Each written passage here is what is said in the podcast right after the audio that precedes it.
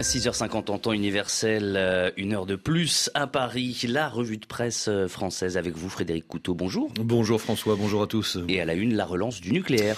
Oui, le nucléaire revient au cœur de la stratégie énergétique. C'est le grand titre du Figaro. Après un passage en première lecture au Sénat, puis une adoption en commission, le projet de loi visant à favoriser la relance du nucléaire arrive ce lundi dans l'hémicycle, pointe le journal.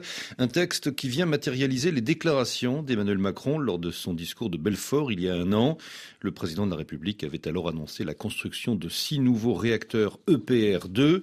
Le projet de loi prévoit notamment une simplification des démarches administratives afin d'accélérer la construction des centrales nucléaires. Nucléaire, l'heure de la mobilisation générale, s'exclame l'opinion en première page. Le défi est colossal, aussi bien sur le plan technique que financier, relève le, le journal. Il y a le problème de l'entretien des centrales, celui des fissures, de la corrosion, il y a le problème de la coordination entre les différents acteurs de la filière et il y a bien sûr le problème du financement. Toutes les pistes sont à l'étude, pointe l'opinion, afin de trouver les quelques 150 milliards d'euros nécessaires dans les 20 ans qui viennent.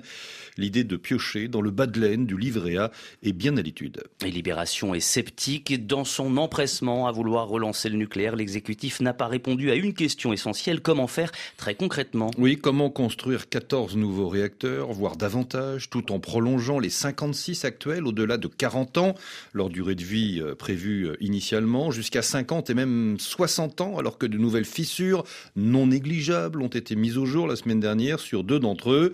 Avec quel argent, quelle main-d'œuvre, mais aussi quelle eau, alors que le changement climatique promet d'aggraver les sécheresses? Commentaire de Libé. Emmanuel Macron fredonne peut-être la Java des bombes atomiques de Boris Vian. Il y a quelque chose qui cloche là-dedans. J'y retourne immédiatement. À la une également, le projet de réforme des retraites. Dernière ligne droite cette semaine. Et si le plus dur débutait seulement maintenant pour le gouvernement, s'interroge le Parisien.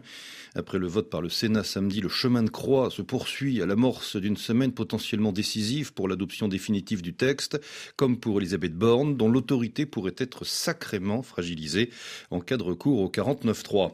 Pour Libération, c'est le genre de semaine que députés et ministres entament sans savoir s'ils la termineront à leur poste.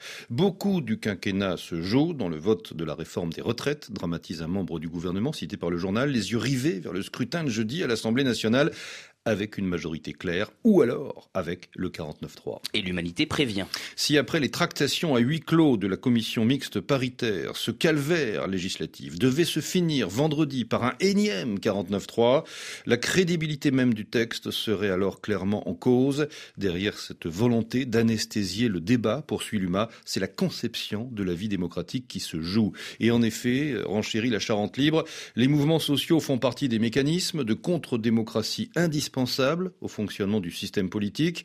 La responsabilité des gouvernants est de les prendre en compte sous peine de réduire l'expression populaire au simple vote tous les cinq ans et au bout du compte de sortir du cadre démocratique. Enfin, Frédéric, nos enfants en surdose, un dossier à lire dans le Parisien. Dans sa dernière enquête, le Haut Conseil de la famille, de l'enfance et de l'âge fait état d'une augmentation inquiétante de la consommation et de la prescription de médicaments psychotropes chez les plus jeunes.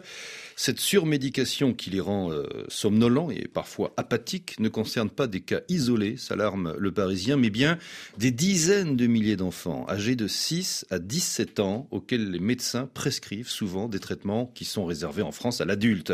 En cause, le manque de personnel et de structures, alors que les besoins en soins pédopsychiatriques ont doublé en l'espace de 20 ans, l'offre, elle, disparaît. Il faut six mois en moyenne en France, dénonce le Parisien, pour consulter dans les centres médicaux sociaux adaptés.